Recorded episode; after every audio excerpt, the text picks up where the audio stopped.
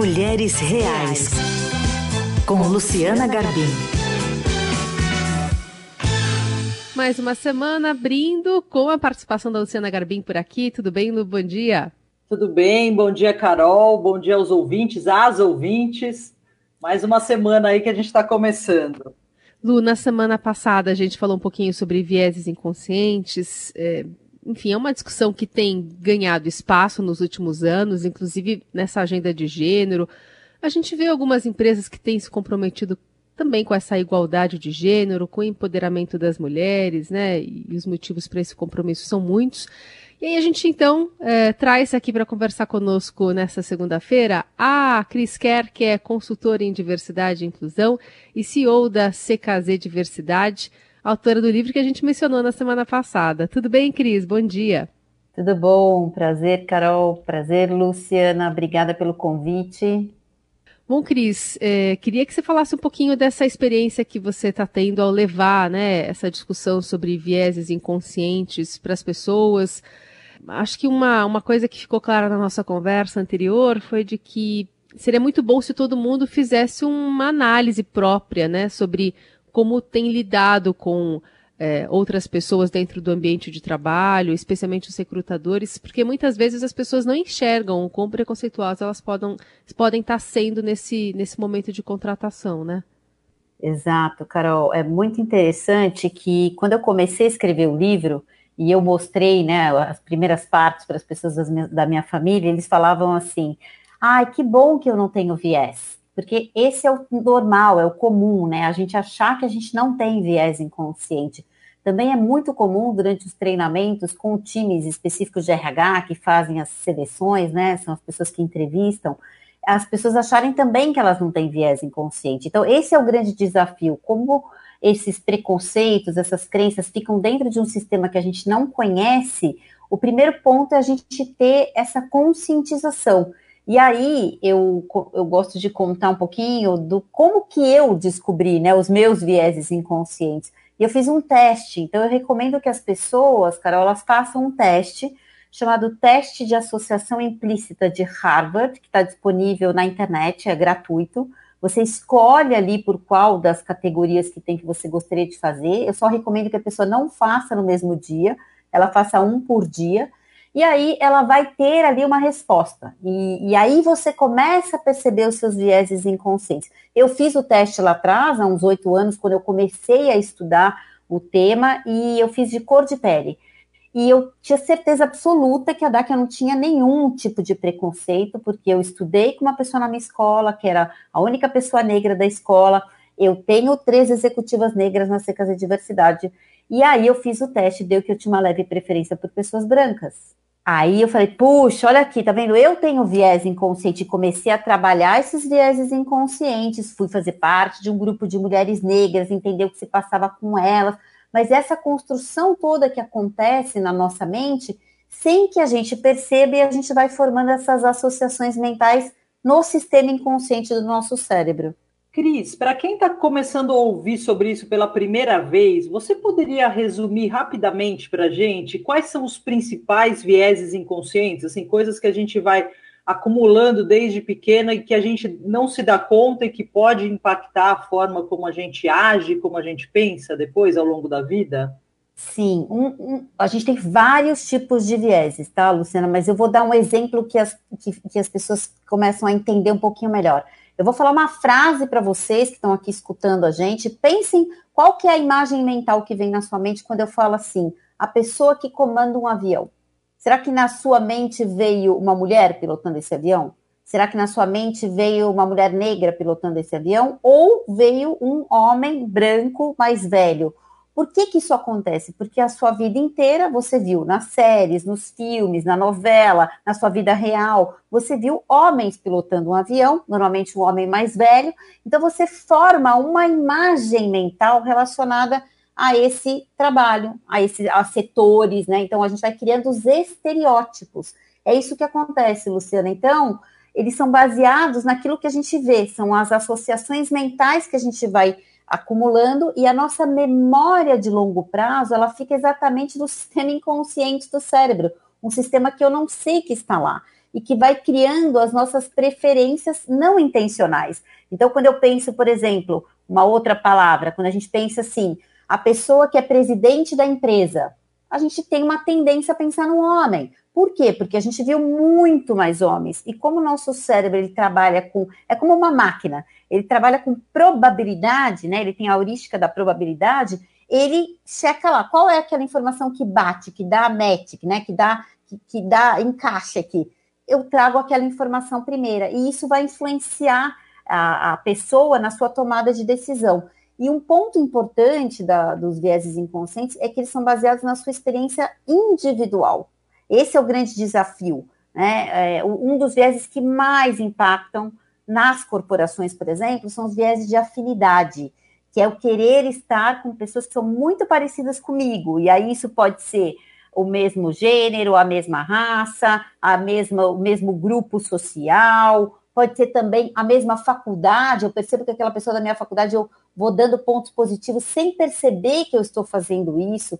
Então, é essa, essa tomada de consciência que é extremamente importante. E aí, quando a gente fala é, no ambiente corporativo, a gente vê então menos negros, menos mulheres, menos deficientes nessas, é, nesses cargos de alta liderança, de gestão. E também é por isso que cada vez é, ainda não que cada vez mais, mas é, continua sendo muito difícil essas pessoas ocuparem ainda cargos de liderança, porque você precisa alimentar esse ciclo, imagino, não, Cris? Sim, o que, que acontece? Para o nosso cérebro, a representatividade ela é extremamente importante. Então, quanto mais eu vejo, mais eu consigo entender que aquela pessoa, por exemplo, uma pessoa negra, ela não precisa estar no cargo de base, como a gente viu muitas vezes no filme, na novela. Eu falo, puxa, a última novela que passou aí em canal aberto, as pessoas que eram faziam papel de traficantes, a maior parte eram pessoas negras. Então eu vou criando estereótipos. Quando a gente vê, por exemplo, nas revistas, né, na, numa novela, numa série, as pessoas que estão lá como protagonistas normalmente são pessoas brancas. Então eu vou criando essas associações. Por isso que representatividade é extremamente importante, porque eu desconstruo os vieses inconscientes. E quanto mais a gente trouxer mais eu vou criar, né? É muito interessante quando eu dou os treinamentos que eu vejo alguém falar assim: olha, nunca imaginei uma mulher, por exemplo, na área de logística, mas aí a gente trouxe a primeira e depois a gente viu que, puxa, ela realmente era muito boa. Ou seja, eu primeiro crio um viés que chama viés de percepção para cada vaga, para cada é, espaço, né, cargo, eu crio um estereótipo para aquela vaga, que é o viés de percepção. Qual que é o desafio aqui, Carol? é, o próximo viés, que ele é um impacto muito grande, que é o viés da gente entender, que eu chamo viés de desempenho. É, eu não dar match com aquela informação. Então, vamos pegar a pessoa que está pilotando avião, tá? Então, eu vejo lá uma mulher pilotando avião. Não dá match com a informação, né? Eu não tenho essa associação mental no meu cérebro. Aí vem o viés de desempenho, que é assim: hum, será que ela é competente? Será que realmente ela vai pilotar esse avião bem? E aí isso acontece muitas vezes na empresa. Eu trago a pessoa, mas eu vou fazer ela provar 10 vezes mais que ela realmente tem a competência. E isso é um desgaste emocional enorme para o cérebro daquela pessoa. Ô, Cris, eu acho que às vezes é difícil até para as mulheres tomarem consciência desses mecanismos invisíveis, né? Porque muitas vezes não é uma coisa que você aprende desde casa, é o que você falou, assim, você mesma, sendo mulher, se acostuma com algumas coisas que você foi escutando desde criança e que depois não se concretiza. Então, assim, é, e tem muitas mulheres que a gente conversa que dizem, quando você é mulher numa instituição, por exemplo, essencialmente masculina, a resistência nem sempre é só dos homens. Tem mulheres que avançam na carreira de uma forma muito dura, porque elas têm que sempre ficar provando o valor delas. E quando você traz essas questões de gênero, a própria mulher fala: Ah, mas eu não precisei discutir isso para chegar onde eu estou. A mulher meio se mimetiza ali naquele ambiente masculino, né?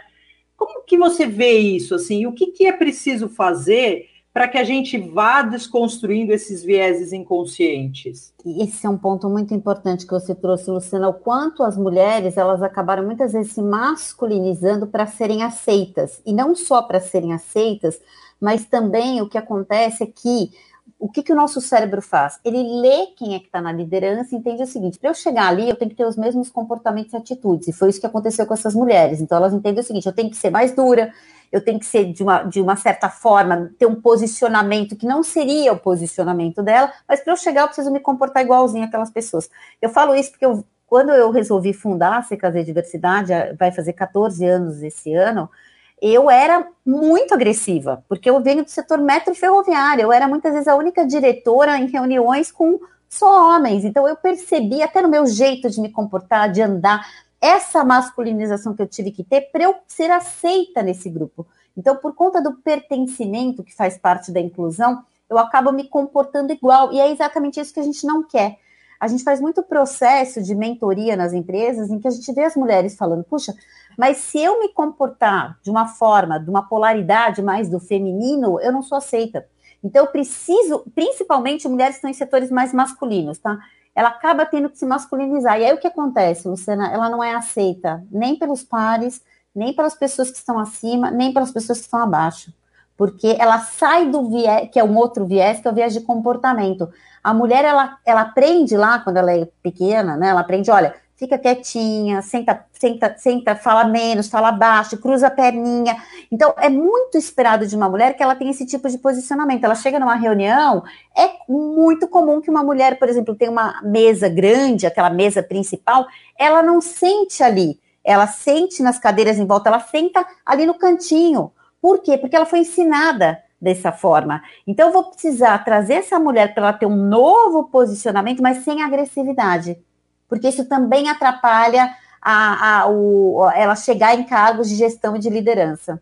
Hoje, Cris, as empresas que estão se abrindo né, para é, contratarem mais pessoas, terem um quadro mais diverso dentro das empresas, elas fazem isso porque elas entendem que o resultado, o produto final, é, é, acaba sendo mais completo, mais agregado, mais funcional, enfim, mais lucrativo até ou é, existe essa pressão na sociedade com que algumas empresas acabem é, adotando medidas muito mais para se fazer ver dentre as outras do que, na final das contas, ela integre mesmo essa pessoa? Porque num dos, dos textos que eu vi seu, você fala sobre é, uma citação de diversidade eu, é quando eu convido alguém para o baile, inclusão eu convido para essa pessoa dançar comigo, né? Queria que você falasse um pouquinho dessa inclusão.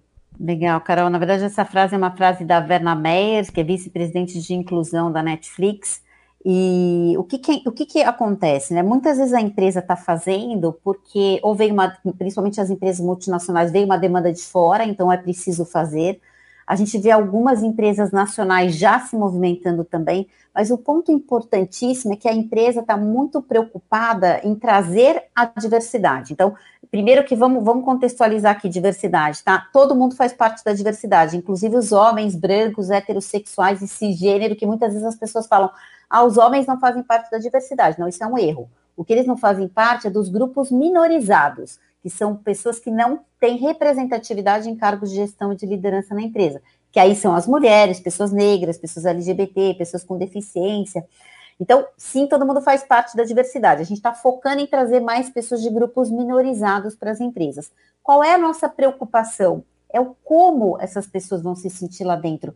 Porque as pesquisas antigamente, elas falavam muito sobre trazer diversidade e ter esse resultado que você falou, Carol. O que, que a pesquisa, por exemplo, novíssima que saiu da McKinsey no ano passado, fala o seguinte: não adianta só a gente pensar em trazer mais pessoas diversas para a empresa, se eu não cuidar do como ela vai se sentir, que é a inclusão, que é o senso de pertencimento, que ela poder ser ela mesma, que é um ponto importantíssimo, que é a segurança psicológica, que é, puxa, eu, eu, eu quero contribuir, eu tenho algo para falar, mas eu tô com medo, porque a gente, o cérebro trabalha assim, eu estou no ambiente seguro ou estou no ambiente que me ameaça? O cérebro está buscando isso o tempo inteiro. Se é um ambiente seguro, eu vou participar, eu vou colaborar, eu vou querer trazer as minhas ideias. E aí não adianta então eu trazer essa diversidade se eu não vou dar voz para as pessoas, se eu não vou fazer elas se sentirem bem ao ponto delas quererem colaborar.